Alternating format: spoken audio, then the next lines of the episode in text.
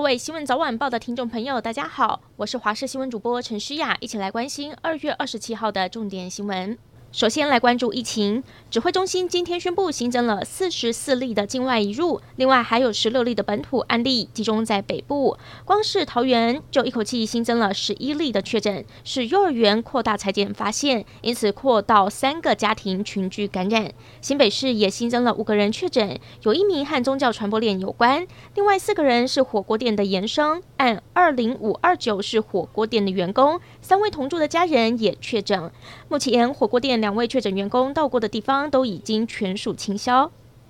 疫情在桃园再度延伸到幼儿园，让本土确诊人数又跳到二位数，一口气增加十一人，在三个家庭中延烧，其中甚至有一家六口全部都染疫。除了关键的米迪幼儿园，包括了观音国小、富林国小停课到三月十一号，全校师生也都得裁剪。桃园市府扩大框列上千人。卫生局长王文彦也说，二十六号确诊的小男童早在十九号就出现症状，但是直到二十五号爸爸采检阳性确诊之后才被找了出来。呼吁家长们一定要留意家中小孩的状况，有上呼吸道症状就赶紧去采检，避免疫情扩大了。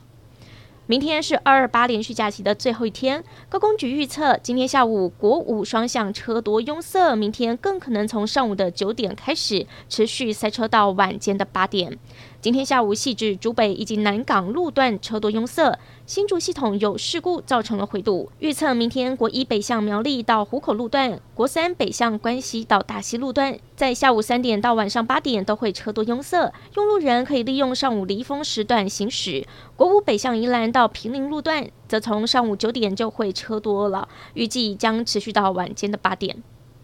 二二八连假虽然终于放晴，但是之前连续几波的冷气团、寒流又下雨，还是造成了不少的农损。像是原本该盛产的苗栗大湖草莓，果实发霉变黑，受损高达了五成。难得的连假采草莓商机不但泡汤，泡过水的草莓照到阳光，农民更担心腐烂会更严重，让农委会主委陈吉仲到现场视察，承诺给予补助。还有彰化的葡萄以及芒果，因为正值开花期，受到寒害，有一些是花开不出来，有一些是开了花却枯萎，无法顺利的结果，损失也很惨重。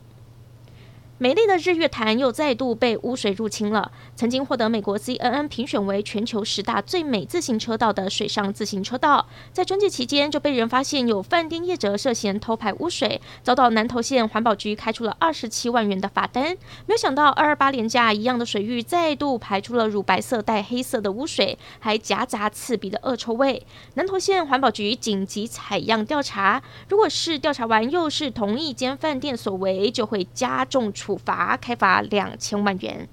乌俄战争中，各国对俄国的制裁手段越来越强烈，现在包括了台、美、日。的半导体公司都可能要拒绝供应俄罗斯晶片。以美国为首，总统拜登宣布将切断俄国半数高科技产品进口，让俄国在经济以及军事上都受到打击。目前，包括了英特尔、台积电都表示会遵守刚刚宣布的新出口管制规定。虽然我国对俄国的晶片出口占比十分的低，但是分析师认为，晶片断货会直接导致俄国高科技武器发展停滞，未来军事发展将会受到重挫。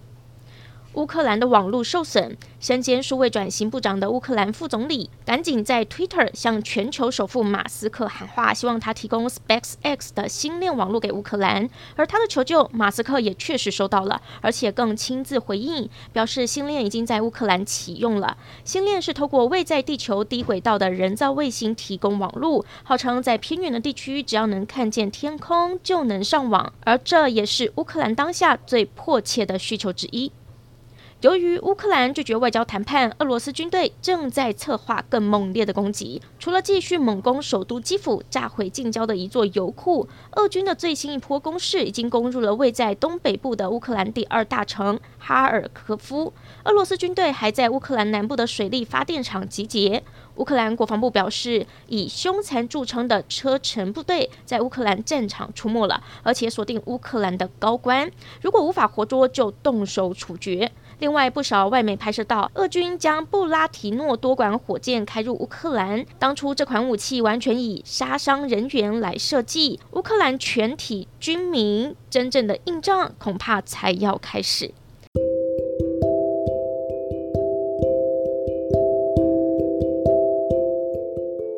感谢您收听以上的焦点新闻我们再会。